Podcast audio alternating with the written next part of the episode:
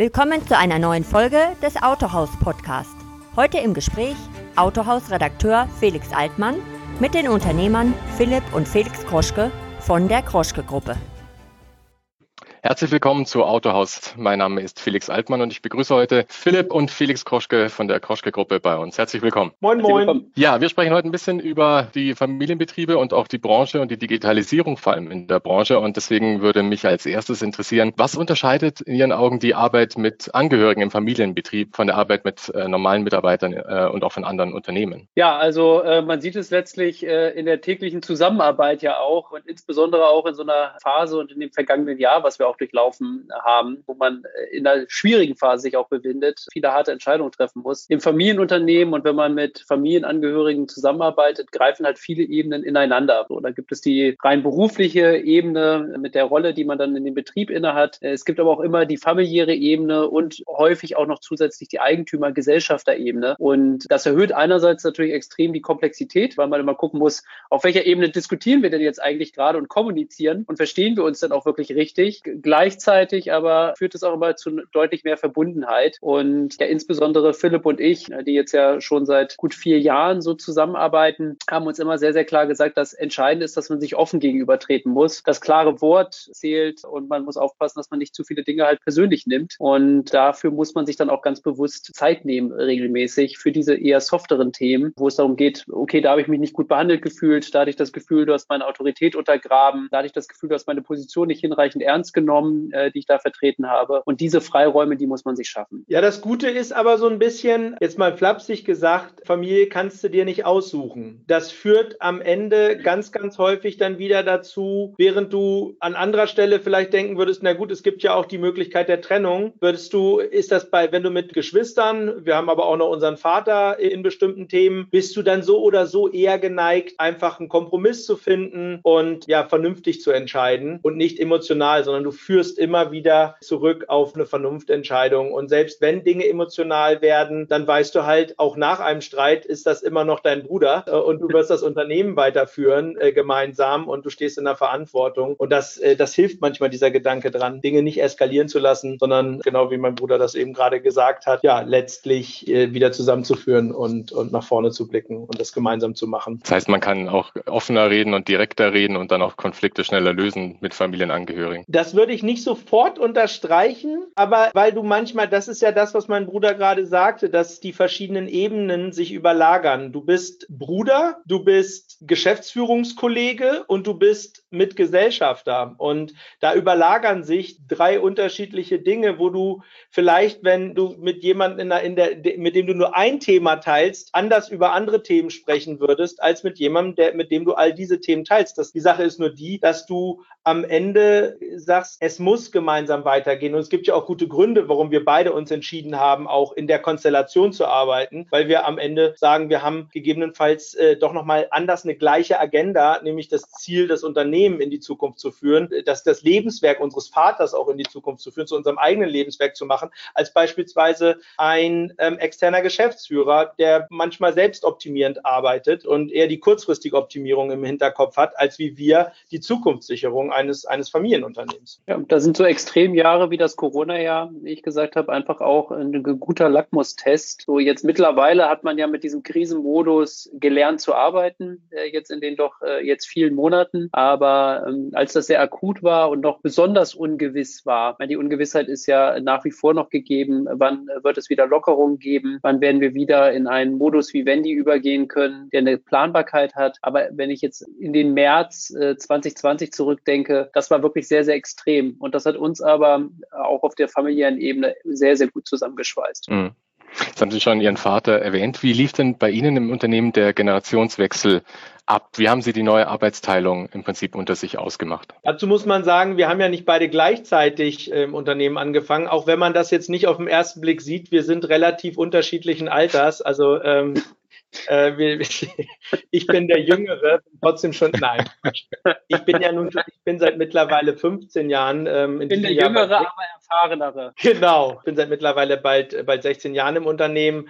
Habe, ich sag mal, den, den Umweg über die Außenorganisation gemacht, ähm, habe sozusagen ja das Geschäft, unsere Branche, das Netzwerk von der Pike auf lernen können und müssen. Und mein Bruder kam halt letztlich über die Holding und über den kaufmännischen Teil. Über die Holding ist sozusagen unsere Muttergesellschaft und wir sind im Endeffekt als Christoph Kroschke GmbH eine Beteiligungsgesellschaft, die kaufmännisch gemanagt wird. Und irgendwie ein Stück weit ergibt sich daraus auch aus genau den beiden Historien ein Stückchen die Aufteilung im, im operativen Geschäft. Während ich natürlich am Ende Operations, also unsere Filialorganisation, die Zulassungsdienste, Vertrieb, Marketing verantworte, hat mein Bruder äh, einen starken Fokus auf, auf den kaufmännischen Themen und den Zentralbereichen ähm, und auch so Beteiligungsthemen, Invest, äh, Investitionsthemen. So, so sind wir da sehr, sehr gut aufgeteilt, weil wir am Ende da wirklich Stärken miteinander verbinden und nicht gleichzeitig auf gleichen Themen und den gleichen Feldern unterwegs sein wollen. Das, das passt ganz gut. Das ist aber gar nicht so, dass man vorher gesagt hat, pass mal auf, du bildest dich kaufmännisch aus und Philipp, du lernst, wie Autoschilder machen und Zulassungsdienst geht, sondern das ist im Endeffekt eine Entwicklung. Und wie das manchmal auch so in der Natur ist, sucht sich dann jeder quasi den Bereich, in dem er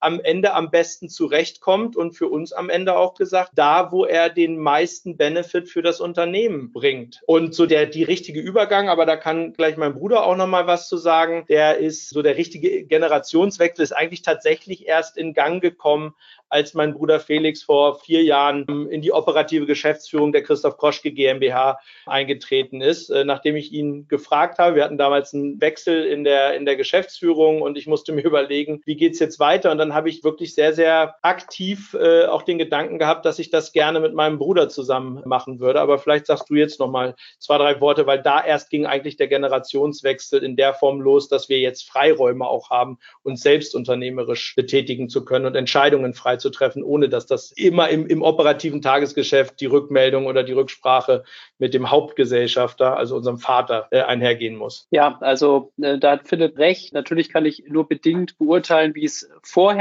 war, weil unser Vater ja schon längere Jahre auch das, die operative Verantwortung auch abgegeben hatte. Also auch bevor ich in die Geschäftsführung einge, eingetreten bin, ist er schon vorher ausgeschieden quasi aus der operativen Geschäftsführung gesagt, er möchte andere unternehmerische Perspektiven verfolgen. Und das ist eigentlich auch das Gute und das Richtige daran bei ihm und vielleicht auch der Unterschied zu anderen ähm, Familienunternehmen, die teilweise einen sehr strukturierten Prozess haben, bei dem die sich begleiten lassen, ne, wo man sagt, da wird quasi der Senior arbeitet die, den Junior, die Juniors, die Juniorinnen ein in einem strukturierten Prozess und gibt nach und nach Verantwortung ab. So war es bei uns absolut nicht. Ähm, aber das liegt wahrscheinlich auch so ein bisschen an der Person unseres Vaters. Der ist halt auch also äh, echter äh, Unternehmer, der lebt vom Unternehmen und nicht dann immer zu strukturieren äh, und das so zu machen, sondern zu sagen, alles klar, ihr nehmt die Herausforderung an, dann macht auch, auch mit dem Schmerz, der damit einhergeht. So war es für mich insbesondere halt ein ziemlicher Raketenstart, war ähm, 27, 28, als ich dann ähm, vor vier Jahren äh, damit in die Verantwortung gegangen bin mit Philipp. Und ich bin sehr dankbar, dass er mich da gefragt hat. Und jetzt, wo ich das die vier Jahre auch mache, bin ich auch der Überzeugung, dass es auch die richtige Entscheidung war und Philipp da den richtigen Blick auch drauf hatte, weil wir eine sehr starke familienunternehmerische Identität auch leben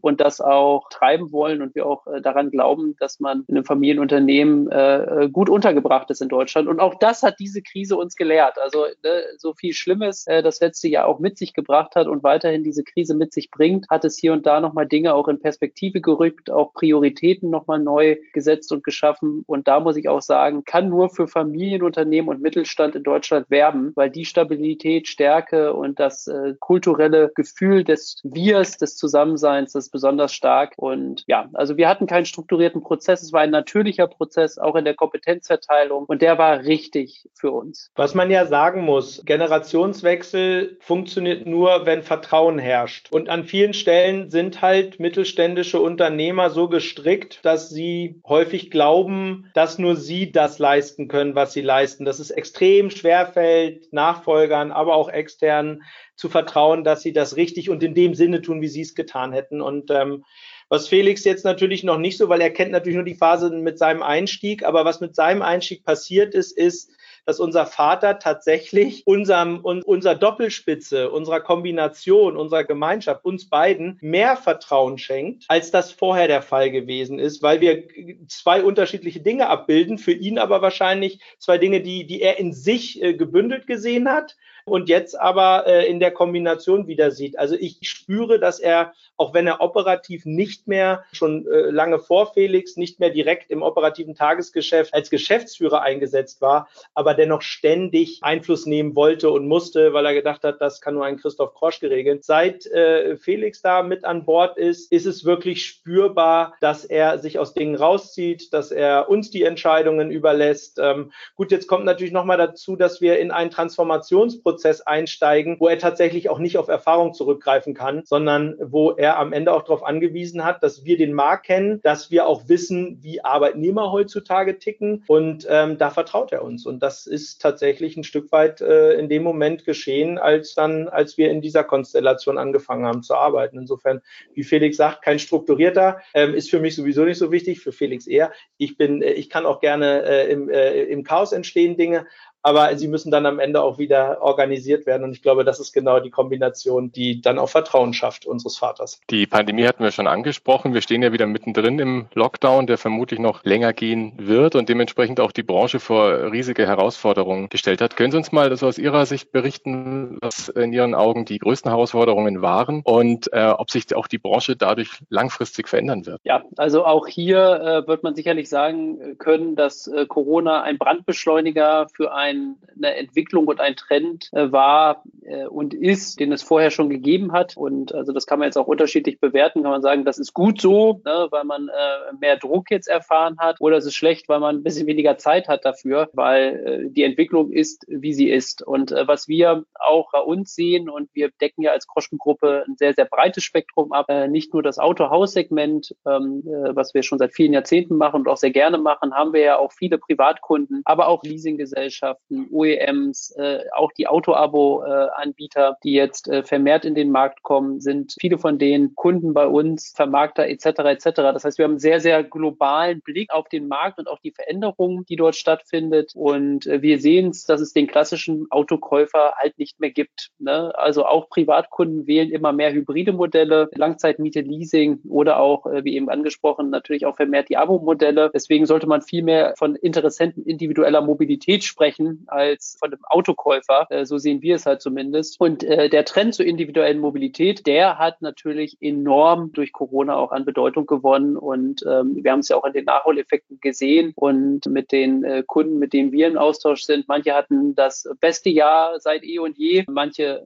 haben schwer gelitten. So, und da muss man jetzt mal wahrscheinlich jeder für sich ein bisschen die Analyse gehen, woran liegt das? Weil am Ende haben alle irgendwo Autos vertrieben in Richtung des Kunden. Ähm, was aber auch ganz klar ist, individuell individuelle Mobilität ist gefragt. Es äh, wird auch das weiter ein Trend sein. Urlaub in Deutschland als erstes Urlaubsziel der Deutschen wird äh, weiter eine Stärkung erfahren. Da wollen die Leute auch hinreisen und das tun sie im Regelfall auch mit dem eigenen Fahrzeug. So und da äh, gibt es äh, schon viele Ansätze bei vielen unserer Kunden, die total spannend sind, bei denen wir äh, gerne dabei sind und wir sehen es auch immer so. Jetzt auch nochmal wieder den Blick auf die Autohäuser richten. Die haben ja hier einen klaren Wettbewerbsvorteil. Vorteil auch nochmal durch diese Krise auch bekommen. Sie haben einmal diese physische Präsenz natürlich, die ideal ist für die Produktvorstellung, aber natürlich auch für den Service, für die Wartung, wurde ja schließlich nicht von ungefähr als systemrelevant auch eingestuft, insbesondere der Wartungsteil, der Werkstattbereich. Aber äh, man kann das Ganze auch ideal kombinieren mit einer digitalen Produktpräsentation. Und diesen Marktvorteil, den kann man wunderbar ausbauen. Und auch hier wieder der Bogenschlag sozusagen zu den Familienunternehmen, die es da gibt, weil es gibt nun mal viele große Gruppen, die Familien Familien geführt sind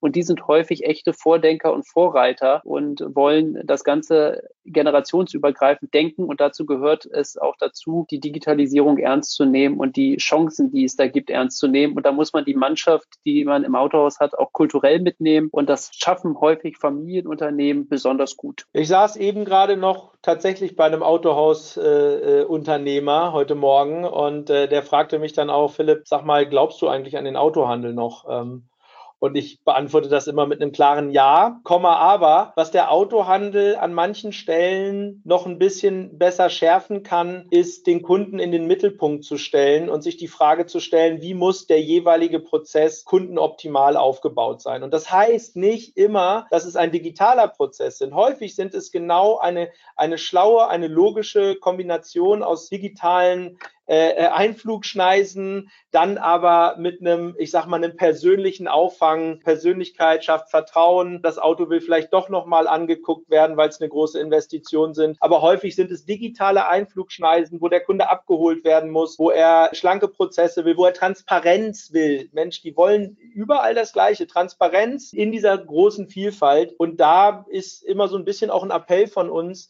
kann der Autohandel tatsächlich noch an sich arbeiten und sich äh, stärker die Frage stellen, tun wir das schon? Steht der Kunde so sehr im Mittelpunkt, dass wir uns nach ihm ausrichten oder ist es manchmal der Hersteller, der uns Prozesse vorgibt? Äh, auch die Frage Direktvertrieb, direkt, äh, heißt immer, der, der Hersteller macht Direktvertrieb. Direktvertrieb ist ein digitaler Vertrieb von Fahrzeugen. Warum sollte dem Autohändler dieser Vertriebsweg im Endeffekt versperrt bleiben? Kann er ja auch. Und er kann ihn vielleicht sogar besser auf seinen Kunden ausrichten, weil er kennt doch seine lokalen Kunden. Er kennt doch Lieschen Müller, die regelmäßig reinkommt und weiß, wie Lieschen Müller sozusagen bedient werden will. Also insofern, ich kann das, äh, ich kann das nur unterstreichen. Ich glaube sehr, sehr stark dran, dass gerade Auto- äh, oder Eigentümergeführte Autohäuser da einen Vorteil haben, aber sie müssen ihn auch nutzen und sie müssen ihn sozusagen übersetzen in digitale Prozesse. Das heißt, digitale Angebote werden auch in Zukunft in der Branche eine wichtige Stütze sein, weil generell weiß man ja, dass die Autobranche mit der Digitalisierung nicht immer Vorreiter war. Diese Prozesse werden auch in Zukunft fest dazugehören, auch nach der Pandemie. Also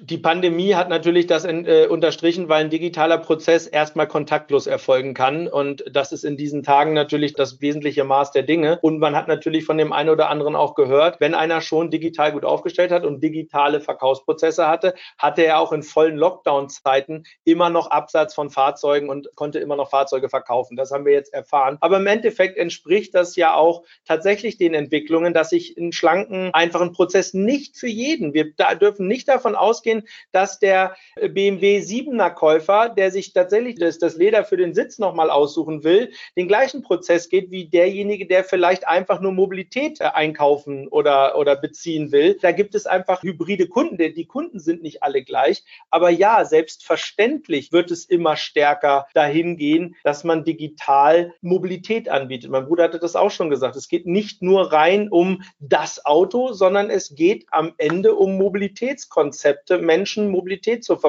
zu stellen. Und ja, Corona hat natürlich eins gemacht, den Wunsch nach Individualmobilität. Ich möchte in meinem Fahrzeug sitzen, wo nicht noch drei andere um mich rum sitzen und ich mich gegebenenfalls mit Corona anstecke. Die Frage ist, wie geht das nach Corona weiter? Äh, aber da ist tatsächlich, da hat Corona den Wunsch nach Individualmobilität, aber auch nach leichten Bezugswegen. Und das bedienen ja viele mittlerweile schon. Und das ist nicht, das kommt nicht aus der Automobilindustrie, sondern ich sage immer so gerne, wir sind ein bisschen amazonisiert. Es sind im Endeffekt andere Lebensbereiche, die uns vorgemacht haben, wie einfach der Bezug bestimmter Dinge ist. In Amazon, One-Click-Buy, zack, ist alles easy. Und dann sind da SLAs drin. Das ist morgen da. Und das sind tatsächlich, wir sind ein bisschen versaut, auch durch solche Geschäftsmodelle. Netflix, Spotify, Abo-Modell, ein Preis zahlen und so viel nutzen, wie du willst. Das kommt ja nicht von ungefähr. Sie sind ja jetzt äh, schon lange in der Branche und kennen sich auch da sehr gut aus. Ähm, wie hat sich denn das Zulassungsverfahren im Laufe der Jahre verändert und wie digital kann die Zulassung in Zukunft noch werden? Das ist, das ist eine total spannende Frage. Ich habe noch mal drüber nachgedacht, als ich diese Frage äh, zuletzt gestellt bekommen habe. Es hat sich über Jahrzehnte gar nichts verändert. Das Zulassungs, äh, die FZV, auf der das Zulassungswesen basiert, ist irgendwann aus den, äh, aus den 50er Jahren und viele der Prozesse kommen aus den 50er Jahren.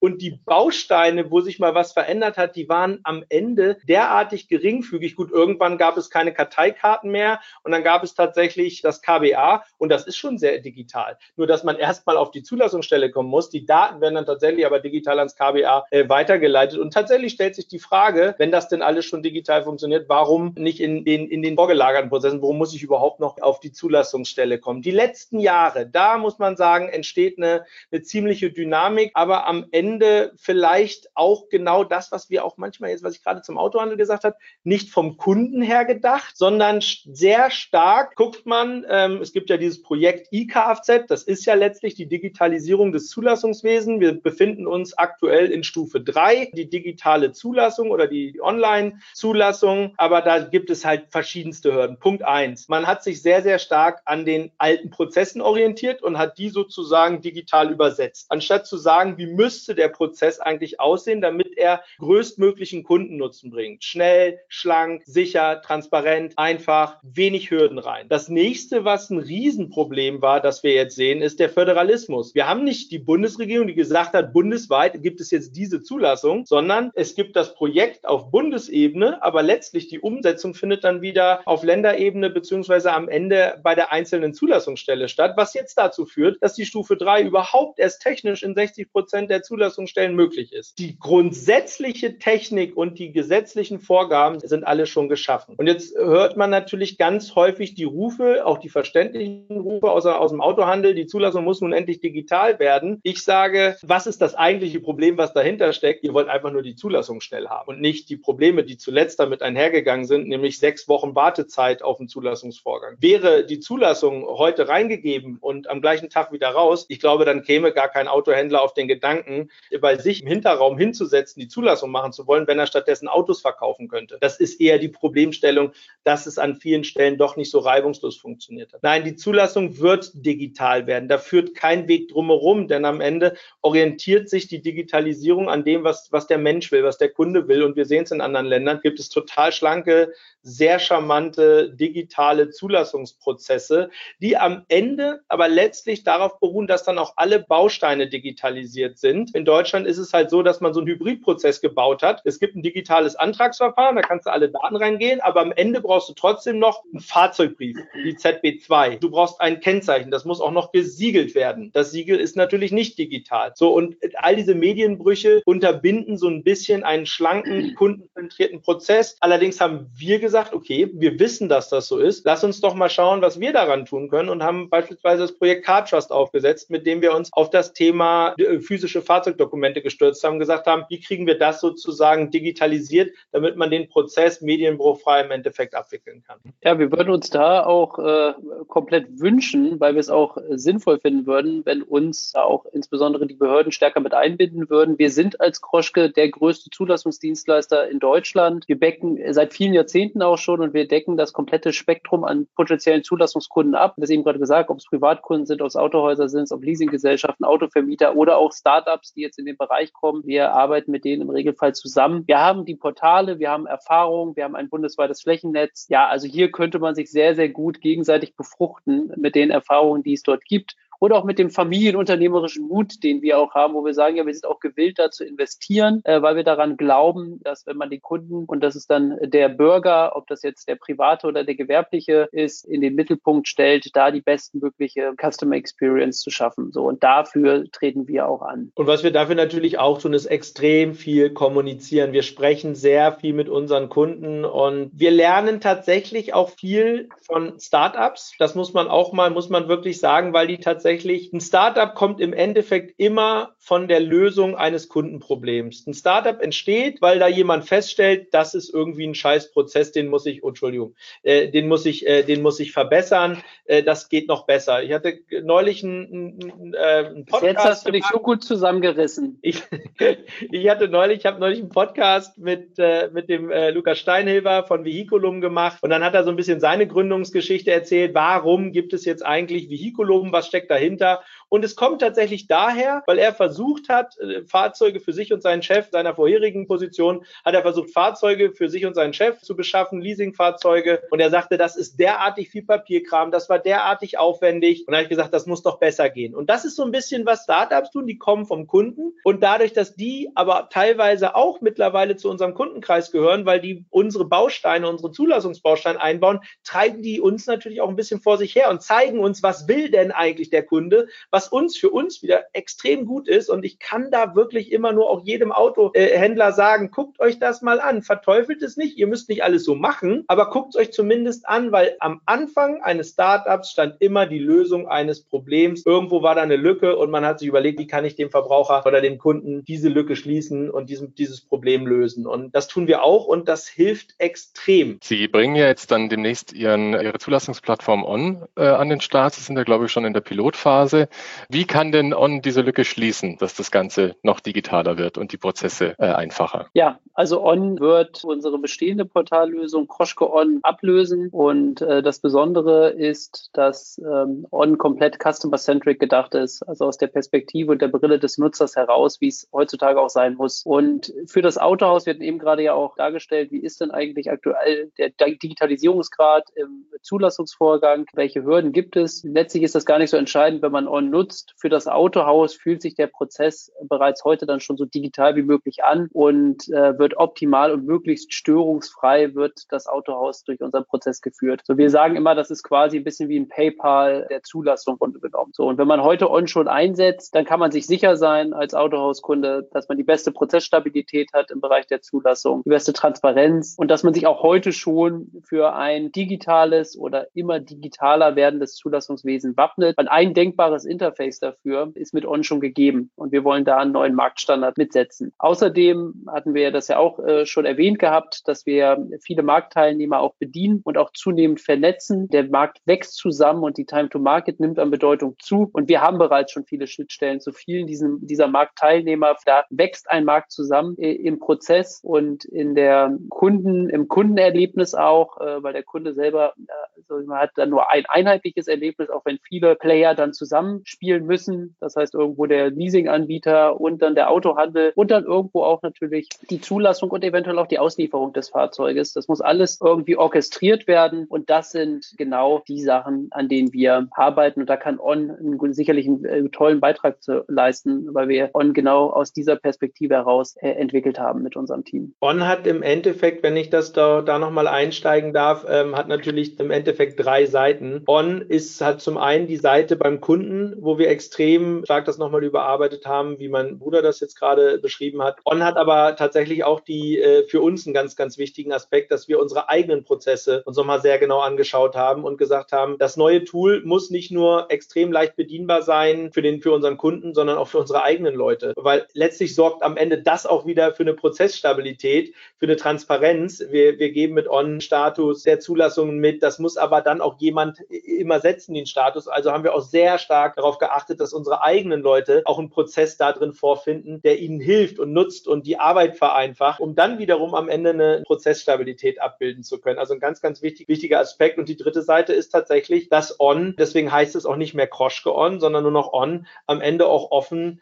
sein soll für externe Dienstleister, wo das Autohaus sagt, ja, ich hätte gerne das Tool, das ist stark, aber ich möchte gerne meinen Dienstleister weiter behalten. Insofern haben wir uns auch da offen gezeigt und gesagt, nein, das soll nicht nur ein eigenes Tool sein, sondern im Endeffekt auch da wieder kundenzentriert gesagt, okay, wenn das Autohaus halt nur das System will, aber vor Ort einen, einen leistungsstarken Dienstleister hat, dann öffnen wir das System auch. Das war auch nochmal ein ganz, ganz wichtiger Punkt für uns, den wir, den wir jetzt in dem neuen Thema letztlich zugrunde, äh, zugrunde gelegt haben. Gibt es schon einen Starttermin oder wie können die Händler dann quasi dann das System nutzen? Ab wann? Ja, wir sind jetzt gerade, ich bin jetzt kein Digital Native, wie sagt man so Beta-Phase oder also wir sind jetzt gerade in der Pilot, wir sind in der Pilotphase. Ähm, wir haben verschiedene Standorte, die wir bereits aufgegleist haben. Wir gleisen jetzt noch ein, zwei weitere auf, testen das System nochmal auf Herz und Nieren, bevor wir dann tatsächlich, weil da hängt einfach, also die wissen ja selber, wie sensibel am Ende die Autohäuser mit Zulassungen sind. Das hat man jetzt im letzten Jahr äh, natürlich natürlich gemerkt, es muss funktionieren. Das testen wir. Es gibt noch keinen ganz festen Termin, weil natürlich am Ende wollen wir ein stabiles System an den Markt bringen, was uns nach vorne bringt und nicht äh, mehr Probleme schafft und unseren Kunden. Aber Zielsetzung ist es tatsächlich spätestens im März mit einer Rollout-Phase zu beginnen. Das ist aber nicht Schnipp und dann äh, ist das bei allen Autohäusern, laden sich runter und kannst losstarten, sondern